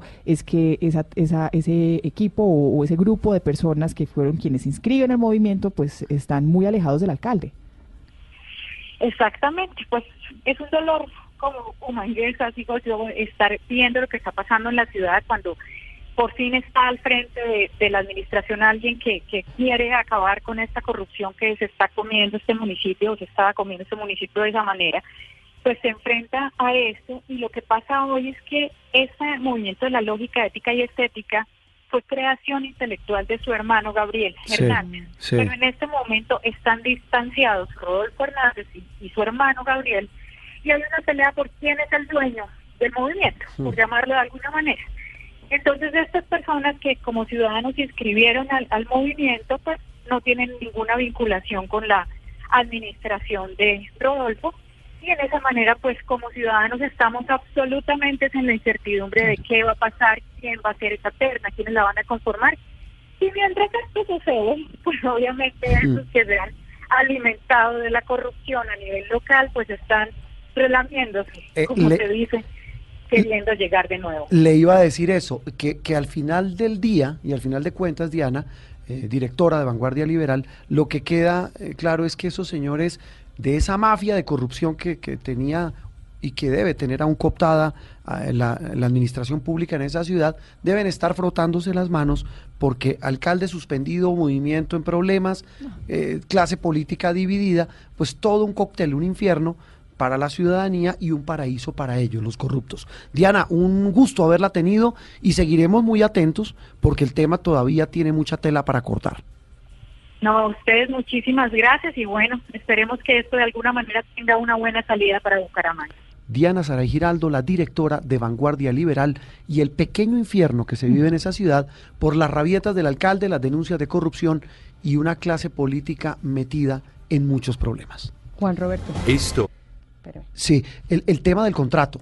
El tema del contrato que usted le preguntaba a la directora de Vanguardia Liberal, estoy buscando precisamente registros de prensa. Estamos hablando del contrato en el que se menciona al hijo. Vitalogic, sí señor, El de hijo del mandatario eh, del alcalde de, de Bucaramanga. Este artículo dice que el contrato eh, se realizó entre unos señores que se llama Luis Andelfo Trujillo y Jorge Hernán Alarcón con la empresa Vitalogic en el contrato para adjudicar, como decía ella, la tecnología para la disposición o, rec- o el recoger los residuos sólidos en Carrasco. Es un contrato eh, que usted pedía el valor y es cercano Sí. a los 250 millones de dólares. Debo 250 millones de dólares, eso más o menos vienen siendo eh, casi 800 mil millones de pesos. Más o menos. o menos, Pero- al cambio, digamos, un poquito más. A, a esto agréguele, el alcalde, que como decía bien Diana, no permite que se le hable del tema, ha señalado que su hijo cometió una imprudencia. Una imprudencia que para la fiscalía en otros casos se llama interés indebido en la celebración de contratos. Esto es Sala de Prensa Blue.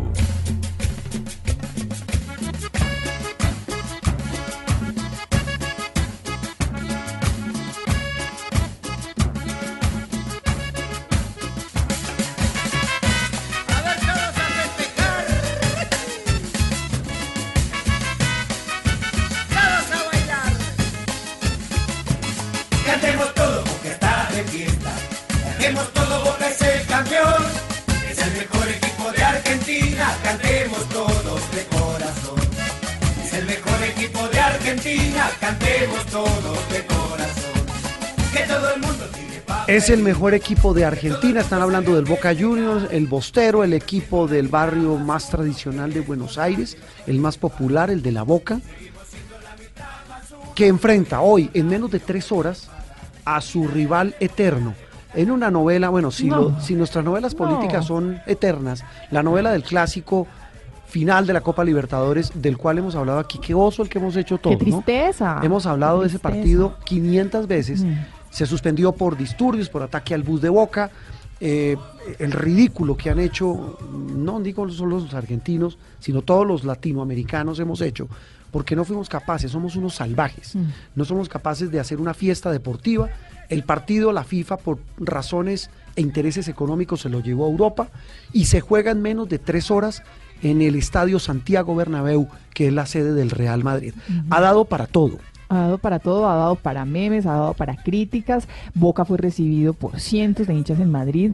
Eh, la llegada de River no se dio con tanto a euforia, sobre todo porque River decía, es que todavía no estoy convencido de ir o no ir. Sí, Entonces, pero, pero sabe que eh, hagamos una corrección eh, histórica, y Ricardo, tratemos de buscar música de River, porque pareciera que fuéramos hinchas de Boca. mm, Yo no soy hincha de Boca, ni del otro tampoco. Yo de ninguno. Pero me gusta más River. a mí me gusta- Este es el de la banda cruzada, las gallinas, los millonarios.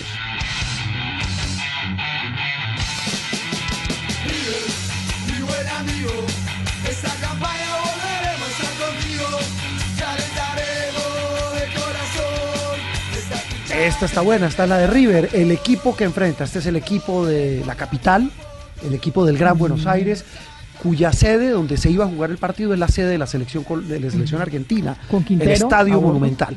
Eh, eh, este partido tiene un ingrediente enorme, el que usted menciona, Mónica, y es que tiene colombianos ah, para dar y convidar. El, el River tiene a Juanfer Quintero, sí. que es volante, muy seguramente puede ser, no ha sido titular en los últimos días, pero puede ser titular. Tiene al delantero, a Santos Borré, que es un muchacho al que muchos relacionan con Juan Pablo Ángel, que jugó en River, que fue goleador histórico. En Boca hay tres colombianos, dos de ellos fijos, cuatro. Hay uno lesionado que es Fabra, el otro que no juega mucho, pero que le ha ido bien en los últimos partidos, que es Cardona. Y están dos fijos titulares. El mejor jugador de Boca Juniors se llama Wilmar Barrios. Sí. Dicen los que saben, y ahora nuestro amigo Enrique en Madrid nos va a corregir, lo quiere el Real Madrid y seguramente va a terminar de número 5 de volante de marca en el Real Madrid. Y está Sebastián Villa, que viene del Tolima. Grandes jugadores, o sea, cinco colombianos, seis, bueno, Fabra lesionado, cinco colombianos que podrían estar en esta gran antes de final. que se vaya a Madrid. Esa era una de las razones por las que decían que no era descabellado que se jugara en Colombia. En Medellín que se ofreció el escenario. La gente se, reía, se reía y decía, no, es que les queda muy lejos y bueno, Bueno, su, arrancaron para su Madrid. alcalde, Su, alfa- su alcalde se ofrece como perejil de toda boda, ¿no?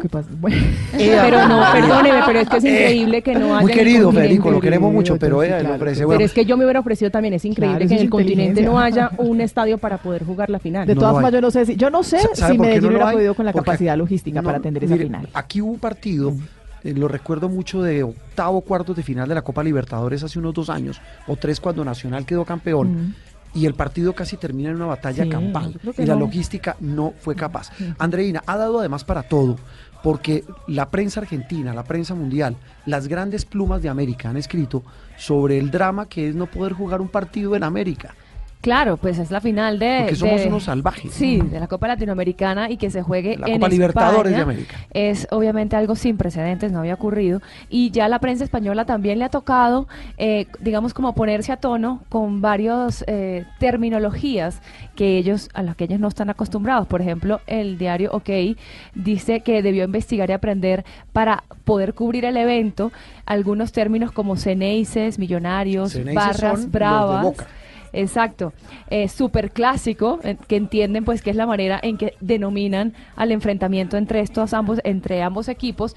Y lo importante es que Madrid está preparada ya para recibir este, este súper clásico que como característica al, jugarse tan lejos pues de Argentina eh, no son tantos los, los seguidores de ambos de ambos equipos los, los, los- los que van a poder asistir por eso muchos españoles que bien sabemos que son amantes del fútbol van a estar acompañando este super Lejos y con frío, además. Eh, mucho frío, pero mucho calor el que hace hasta ahora don Enrique Rodríguez en Madrid. El ambiente, usted está ahí en el Bernabéu, el ambiente estamos a menos de tres horas. Eh, cuéntenos a los oyentes de Sala de Prensa Blue todo lo que hay sobre este partidazo entre Boca y River. Juan Roberto, buenos días, buenos días a todos. Pues el ambiente es muy bueno, Sí. pero hay ambiente también de, de cierta preocupación, Sí. en el sentido de que eh, se teme que este sea un, un partido de una seguridad muy eh, importante y eso eh, se trasluce simplemente con una cifra. Los eh, datos de policía y de agentes de seguridad y de sanidad que van a estar en este partido van a ser más o menos el doble de los que suelen estar habitualmente en un partido Madrid-Barcelona, que se considera el partido de máximo riesgo aquí en la Mm. capital de España. ¿Cuántos? Eso nos da una idea pues van a ser algo más de 4.000 agentes, entre Uf. eh, Eh, eh, policías eh, nacionales, policías municipales y sanitarios del Ayuntamiento de Madrid. Es muy temprano todavía, Enrique, pero el estadio del Bernabéu se llena. Yo creo que sí, bueno, es temprano, pero desde primera hora de esta mañana, desde las 9 hora, hora peninsular española, ya está montado el dispositivo policial y están abiertas las dos fan zone que están en el Paseo de la Castellana, están separadas, eso sí, Sí, sepárenlas. distantes. es un consejo que les doy. Sí, de Se- hecho, la policía ha dicho que. eh, la policía, bueno, más bien el, el delegado del gobierno aquí en Madrid ha dicho que si no se va a ver ese partido, si no hay interés por ver ese partido, recomienda que no se transite ni el Paseo de la Castellana, que es la calle donde se encuentra el Santiago Bernabéu, Sí, ni los alrededores del estadio, Sabe. porque, eh, bueno, puede haber algún tipo de problema. Hay más de 12 cierres. Pero que recomiendan el transporte público. todo, es decir, todo el caos. operativo es de, de, de, de alta seguridad, máxima seguridad, como lo decía Enrique, pero es que es una lástima que además en la prensa española, Enrique se hable de los hinchas que van a llegar y se dice se esperan entre 400 y 500 hinchas, especialmente violentos. Los califican bueno, como sí. especialmente Eh, violentos. Mónica y, eh, Mónica y Enrique, esta semana recordemos que el bárbaro de la, del ladrillo, el que le bota el ladrillo al bus de Boca en Buenos Aires, antes del partido el que se jugaba en el Monumental, eh, lo alcanzaron a detener, deportar, se arrepintió, pero lo sacaron. Es decir, había entrado. El bárbaro estaba a punto de entrar al Bernabéu. Sí. Hay, hay una cosa que llama, que llama la atención, se han producido varias, varias devoluciones en la frontera, es decir, en el aeropuerto de Madrid-Barajas, que es como están llevando, pero lo que sorprende no es tanto que la policía española los expulse, sino que la policía argentina les haya permitido emprender viajes, sabiendo quiénes son. Mire, Enrique, en, Aerolíneas Argentinas habilitó cinco vuelos adicionales, porque es que, yo repito algo, son los mismos equipos los que patrocinan esas barras bravas. Sí. Les Claro, dan plata. sin duda. Ese es el gran problema. Es que en Argentina, pues recordemos, el fútbol es una religión. Eh, Eso, sale de cualquier lógica. Y por supuesto el poder se, se- se pliega a eso, se plega a ese tipo de, de poder que es el de la hinchada y de los fanáticos irracionales del fútbol. Yo solamente una pregunta, Enrique, ¿cuál es el ambiente que hay de alegría, de preocupación, de desconcierto? ¿Cuál es el ambiente que hay entre los españoles por esta final? Eh, yo diría que hay una mezcla un poco de todo. Yo no, no diría tanta preocupación porque el- los madrileños son, somos o estamos acostumbrados ya a, a ver casi cualquier cosa en la ciudad y la gente no, no deja de hacer nada porque pasen cosas como esta, es decir, porque haya eh, multitudes en la calle. Yo creo que se ve con algo de distancia, es una cosa como que interesa a los que son más seguidores del fútbol, pero no creo que al madrileño medio le, le interese más de lo habitual. Además, este es un fin de semana como muy navideño, es el arranque Sí. de las navidades, ha sido un puente largo, hay mucho turista aquí en Madrid y yo creo que es como un elemento más del paisaje de este fin de semana que ya de por sí es anormal dentro de los fines de Eh, semana. en. Enrique, ¿Enrique es futbolero? No, Enrique No, no, es es que muy no es futbolero. Enrique, futbolero. a Enrique le toca hablar mucho de fútbol. Yo- yo le iba a decir hace que me iba a adelantar a ¿a decir cuál le va? sí.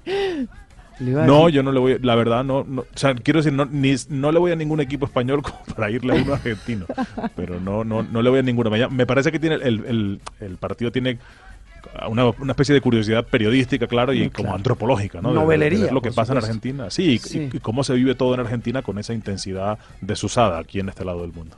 Sí, es que, es que lo de los argentinos es una cosa, e- es fantástica, es admirable. Los que hemos ido a fútbol en Argentina, uno, eso es otra cosa, como se vive el fútbol en ese país. Pero ya cuando raya con el tema de la violencia es muy difícil. Enrique Rodríguez, lo dejamos en eh, minutos. Eh, más adelante vendrá la transmisión especial del equipo deportivo de Blue Radio de esa gran final. Enrique, un abrazo. Otro abrazo de Juan Roberto. Seguimos siendo la mitad más uno y hoy esto nadie lo puede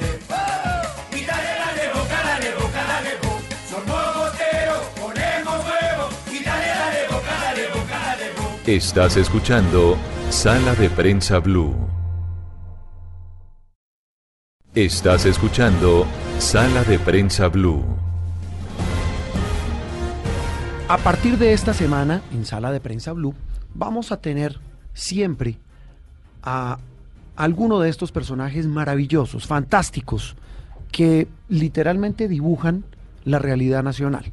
El turno de esta semana hemos hecho la elección de manera arbitraria y lo digo personalmente porque eh, para mí es de los grandes caricaturistas que tiene este país. La caricatura de la semana, sin duda, para mí, para la dirección de este programa, es la del señor Matador. Una de las del señor Matador. Más uno. Sí. Es buenísimo. Bueno, pero describámosles a los oyentes de Sala de Prensa Blue cómo es la caricatura.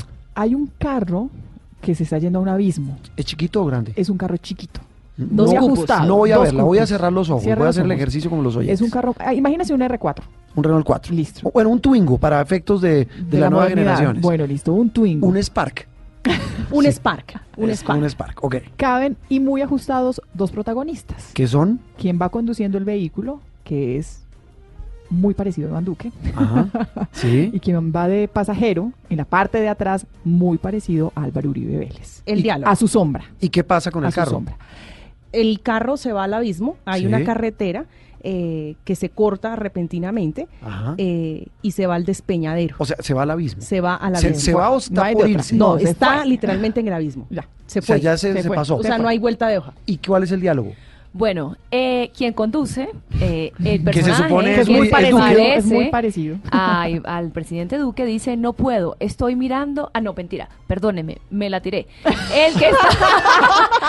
Lo primero. Recapitulemos. Recapitulo. Hagamos de cuenta que no pasó nada. Exacto, olviden- olvídense de El eso. diálogo. El, Vuelvo el y pregunto. pasajero. Andreina, el diálogo. Ok, eh, el pasajero, el que, el que parece ser eh, Uribe, dice, El expresidente Uribe. exacto, enderezalo, enderezalo. Y quien maneja, quien parece el presidente Duque, dice, no puedo, estoy mirando el espejo retrovisor. La cara del presidente Uribe. Del expresidente Uribe. ¿Qué es? Descríbala. Eh, ¿Cómo con, es? con los dos, las gafas, Mm, lo- las no gafitas de- sin marco. Claro, gritando, muy, muy asustado, pues yo también Exaltado. estaría. Eh, y la del presidente Duque, muy tranquilo, con la corbata casi ahorcándolo, pero muy tranquilo. Oiga, pero, Le pero- quitaría solamente una cosa a eso. a ver. La tilde de enderezalo. Porque es enderezalo, enderezalo. Bueno, eh, Julio César González, matador. Muy buenos días. Gracias por estar en Sala de Prensa Blue. Sí, muy buenos días, un saludo a todos los oyentes. ¿Y cómo les ha ido? No, aquí, aquí pues como usted lo oye, lo, lo están escuchando nuestros, nuestros oyentes a esta hora de domingo, pues de, disfrutando de ese humor fino, de esa filosofía con tanta profundidad que encuentra en el humor y en la sátira y en la ironía, eh, el mejor dibujo de nuestra realidad. Eh, describa la caricatura usted, el creador, matador. Bueno, para los oyentes yo creo, yo creo que ya, ya ustedes aportaron mucho, pero en, en resumen es que vamos a, este gobierno va al desbarrancadero con país y todo. Entonces es, O sea, ¿el carrito es, Colombia? una crónica de un accidente anunciado. Sí. El, el carrito, el Spark, es Colombia. Sí, sí, claro, ahí estamos metidos todos. Sino que todos estamos metidos en la cajuela. Mata, pero ¿por qué solo dos cupos? No, porque es que meter más gente en un carrito no cabe, no cabe Sí, sí, tanto. sí. En en el centro democrático solo caben dos. Eh, eh, eh, matador. No, no, no, solamente uno. Cabe uno y el otro es el puestecito ahí. Pero bueno. Ahí el otro es el cóndor. Eh, Ma- Matador, eh, ¿por qué esa, esa, esa- esas caricaturas eh, como tan tristes en medio de, de- de lo que nos causa hilaridad, como tan apocalíptica? ¿Así estamos? ¿Así nos ve? ¿Así nos vemos? No, está, eh, estamos mucho peor. ¿En La serio? cuestión es que eh, Colombia no, el, el colombiano no reacciona. Nosotros vivimos como, como en un sueño. Mm, Aquí pasan cosas terribles y a nadie le preocupa. ¿Como cuáles? Mire, mire, mire, mire, mire el tema de la corrupción. Y más que la corrupción, es la corrupción en la justicia. Ya cuando la justicia está corrompida, ahí no hay un Estado válido. Entonces yo creo que yo lo único que hago es retratar la realidad del país a través de, caricaturas y, y de monos. Entonces uno trata de decirle a la gente qué está pasando y al menos reírnos, que es lo único que nos queda. Si, si tuviéramos que situarnos en una situación en punto, o sea, en concreto, ¿qué retrata esta caricatura? Porque es vamos al abismo, pero, pero la realidad del país, aterrizándolo ya, digamos, a la situación, por ejemplo, del fiscal ad hoc, la situación del Congreso, ¿qué refleja esta caricatura, Matador? No, yo, yo creo que eh, lo que refleja la caricatura es que realmente no hay piloto, no hay piloto eh, en este avión o en este carro. No hay realmente Iván Duque no sabe para dónde va. Nos falta norte. Yo creo que el Centro Democrático estaba preparado para ganar las elecciones, pero no para gobernar. Y eso se ha visto. Todo cada semana hay una reversa, un reversazo. Eh, mire lo de los tres, eh, la terna para para fiscal se devolvió la la, terna de dos. justicia. Sí. Exacto, ¿no? Que era es increíble que se pregunta uno quién asesora a Duque en esos temas. Pero él se va a cantar y a tocar guitarra y a jugar balón. Yo creo que es nunca es tan malo el gobierno de Iván Duque que hace ver a Pastrana como un estadista. Es realmente terrible. Uy, ese, e- e- ese piropo sí estuvo duro, Matador. Bravo. Matador, una pregunta. Usted hace, hasta hace un tiempo también, eh, pues, dibujaba a, a Iván Duque como, pues, e- este personaje que solo sigue las directrices de su mentor, de- del expresidente Uribe. Ahora vemos en esta caricatura a un Duque que está agarrando su propia dirección sin escuchar tanto la directriz que le está dando eh, Uribe. Ende- enderezalo, Exacto. ¿Cree que eso está se, se está viendo en la realidad? ¿Sí hay, se, se ha desmarcado un poco el presidente Duque eh, de Uribe? No, lo, lo que lo que hacen ellos es una obra de teatro. Lo que decía el profesor Sanidad, o el, el uno juega a ser el policía bueno y el otro el policía malo. Pero no, eso está concertado desde hace mucho rato y el que maneja las riendas del país es Álvaro Uribe Vélez. Es innegable. Eh, y yo mido mucho eso. En, antes me insultaban muchos juristas, hoy en día eso ha bajado tanto. Mucha gente ¿ah, se sí? está dando cuenta de la realidad del país. Ah, claro. pero, pero venga, Matador, pero no lo interrumpo. Eso sí es novedoso. Eh, eh, usted tiene como una medición en sus redes de que ya mucho uribista no lo insulta tanto como... a- porque a usted lo graduaron de antiuribista hace mucho tiempo. Sí, claro. Sí, yo tengo el hijo de putómetro. Entonces, ¿Ah, sí? Uno, uno sabe que, que lo está insultando un uribista porque escribe hijo de puta sin H. Ajá. Pero bueno, y ese, venga, pero, pero venga, Matador, ese H petrómetro, eh, ¿qué, le indica, ¿qué le indica hoy? Yo creo que hay mucha gente arrepentida de haber votado por el que dijo Uribe. Porque eh, ya es gente, son colombianos que ya todas estas reformas que ha hecho Duque les tocan el bolsillo. Porque las reformas tributarias de Carrasquilla golpean muy duro a la clase media. Sí. y la clase media yo creo que ya está que se revienta de tanto impuesto.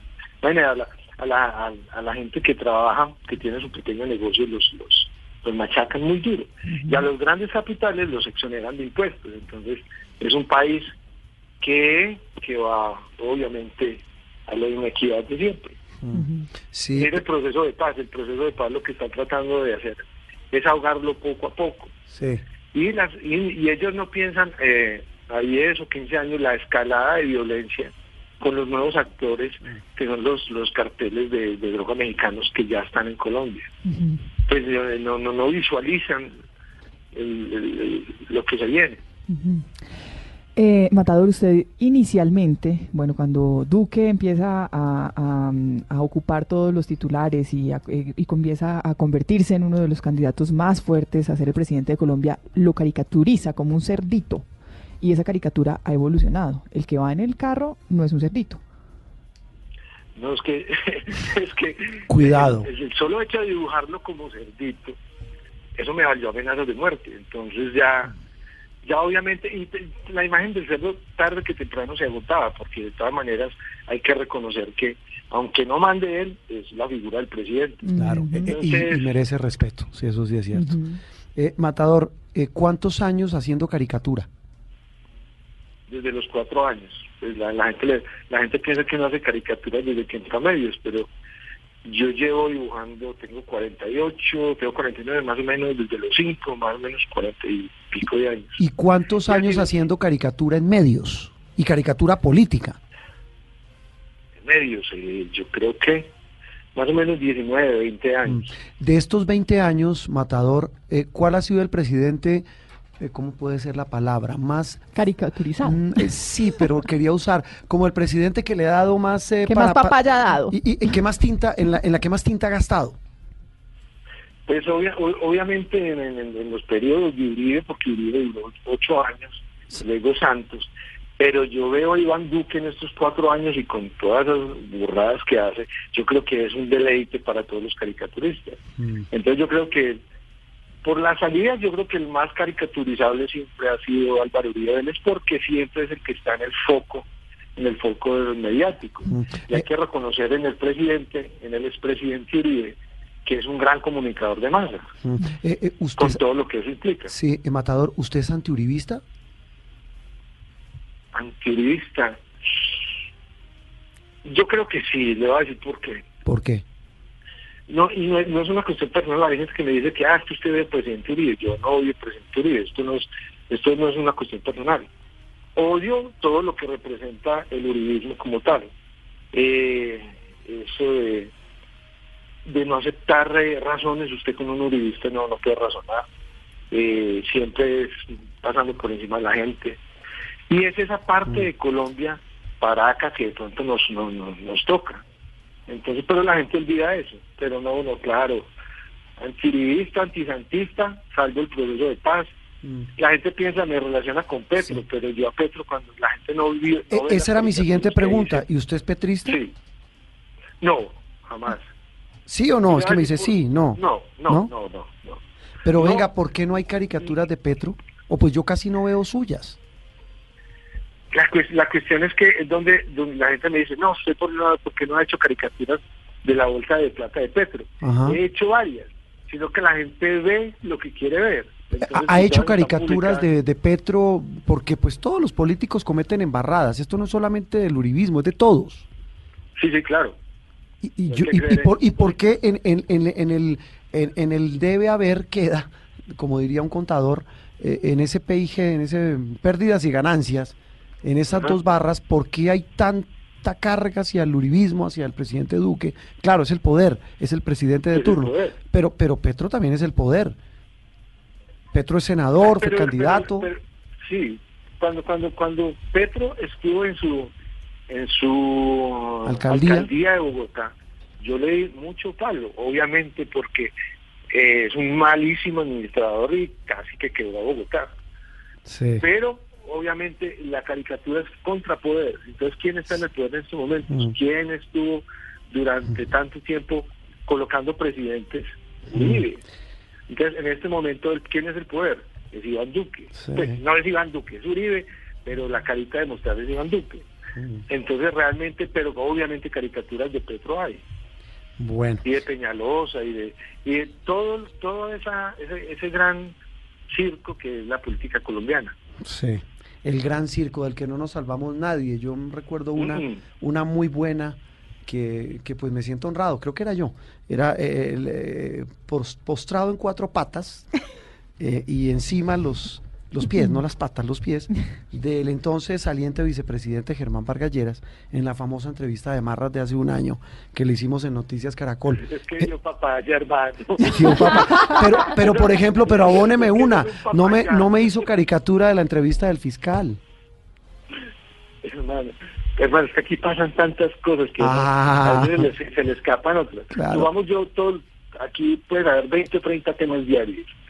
Y siempre va- va- hay otros que, que, que tapan otros. Una Claro. tragedia atrapa a la otra. Claro. Y siempre es a- a- a- al presidente, sí, siempre. O casi siempre. A los que dan papaya. Dan papaya, pero eso, o sea, yo, yo pienso que es todo un honor que le haga a Matador Sí, una caricatura sí. o no. Oiga, eh, públicamente sabe que le quería pedir hace rato, Matador. Eh, usted me regala, ¿cómo se llama eso? La viñeta, el original para, para enmarcarla, sí. La quiero enmarcar y colocarla en mi oficina. Yo se la regalo con mucho gusto. Tengo que buscarla. Sí, sí, es buena, es muy buena caricatura. exacta. Bueno, eh, fueron dos realmente, ¿no? fueron dos. Matador, un gusto tenerlo y de verdad, de verdad lo felicitamos. Eh, un humor necesario, un humor eh, importante que refresca, como dice usted, en medio y un humor con una inteligencia enorme, que eso es lo más valioso. Eh, Julio César González, Matador, gracias y un abrazo. Eh, lo dejamos hoy domingo para que descanse. Gracias por acompañarnos en Sala de Prensa Blue. Igualmente, un abrazo. Esto es Sala de Prensa Blue.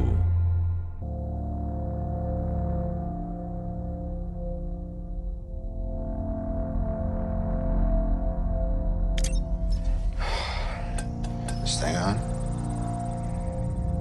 ¿Qué es eso? Hey, Miss Potts. ¿Qué es eso? ¿Qué Mira a es eso, Miguel, mira? Miguel, no me mire a mí. Buenos días, ¿Qué Juan es Roberto eso, Niñas. Miguel? Buenos Avengers, días. ¿Qué es eso? ¿Qué ha habido? Pe- Pero deja- escuchemos un poquito más. ¿Qué es? Mm, ¿Me suena a película? Es película, es una película que rompió este viernes el internet, como dicen. Esta es la voz de Tony Stark, no sé si les suena a ustedes a... Mi ídolo. Exacto, el actor Robert Downey Jr. en el inicio del tráiler de la nueva película de Avengers, que es, eh, se- ya se conoció el nombre, se va a llamar Endgame y como le estaba diciendo el viernes rompió, se juego publicó final? El, fue- el juego final. Ya vi cuál es la mejor frase de Miguel. Ya vio cuál es la mejor frase. Bueno, póngale cuidado. Lo que pasa es que el Póngale viernes, cuidado. póngale cuidado. Le ponemos a usted y a los, y los oyentes. El viernes se, se publicó este tráiler a las 8 de la mañana, hora de Colombia, y en una hora ya tenía casi 600 mil reproducciones alrededor del mundo. en ¿Cuán- YouTube- solamente en YouTube. ¿Cuándo sale la película, Miguel? La película va a salir en abril 25 del próximo año. Pero imagínese la expectativa que había, que todo el mundo desde el- casi desde hace casi dos semanas estaban esperando y las redes están que qué hubo, que cuándo sale, que qué hubo, que cuándo sale. ¿Qué hubo? Qué chévere que salió el de la Capitana Marvel, pero que no O que sea, queremos el de los- Estamos hablando del tráiler. que a Solamente un tráiler. ¿Esta, es, es- la versión número qué de Avengers? Esta es la versión número 4. Sí. Vendría siendo la versión número 4. ¿Quién es el malo de esta? Vuelve a ser Thanos. ¿Ah, sí? ¿Se acuerda el morado Sí, el de sí, la película sí. pasada que el, el senador Roy Barreras lo criticó que porque quería hacer intento de genocidio, que era un llamado al genocidio, que los niños no deberían ver eso y toda esa cosa en la primera película? Él vuelve a ser el malo y en esta ocasión pues ya los héroes que, que, que sobrevivieron pues van a ver qué tienen que hacer para que viva los nuevos. Y la noticia es como le digo Juan Roberto que rompió el internet. Ya en este momento, hoy domingo, no he mirado, pero Su- debe tener supera- más de, claro, debe tener por lo menos más de 2 millones de reproducciones en YouTube solamente. Porque Cuando me que- quede dormido soñaré contigo. Exacto, es una frase que dice Tony Stark que le dice a, a- a la esposa, pues porque no está con ella en la tierra. Es una frase muy bonita y es ¿A una quién le dice que- la frase? A la esposa de ella, Ah, Gwyneth Paltrow. a ¿eh? Gwyneth Paltrow, que Claro. es eh, Pepper Potts, Pepper. que es la esposa que dejó en la tierra esperando Que, mientras que él se iba. inicialmente había sido la asistente de, de La- la vida. pero sabe, jefe. No, pues que yo, yo me las he visto. Ah, muy bien. Pe- Pero no, yo no he visto Avengers, les soy honesto. Eh, eh, veía Iron Man. Iron Man, que Sí, fue sí, la sí. primera película que se estrenó de todo este universo que está tan en boga. Me encantó la segunda, la que es con Mickey Rourke. Eh, buenísima, Sí. que ambas dirigidas por John Favreau, que es el mismo que estábamos hablando la vez pasada, que va a dirigir la nueva versión de El Rey León. Mickey Rourke cada vez más, más eh, Irreconocible. Irreconocible. Más desfigurado. Eh, Desfigurado. Cristina, ahora sí, ¿usted nos iba a hablar de una princesa en apuros? Sí, imagínese que la BBC de Londres este sacó esta semana un documental que se llama Escapando de Dubái Sí.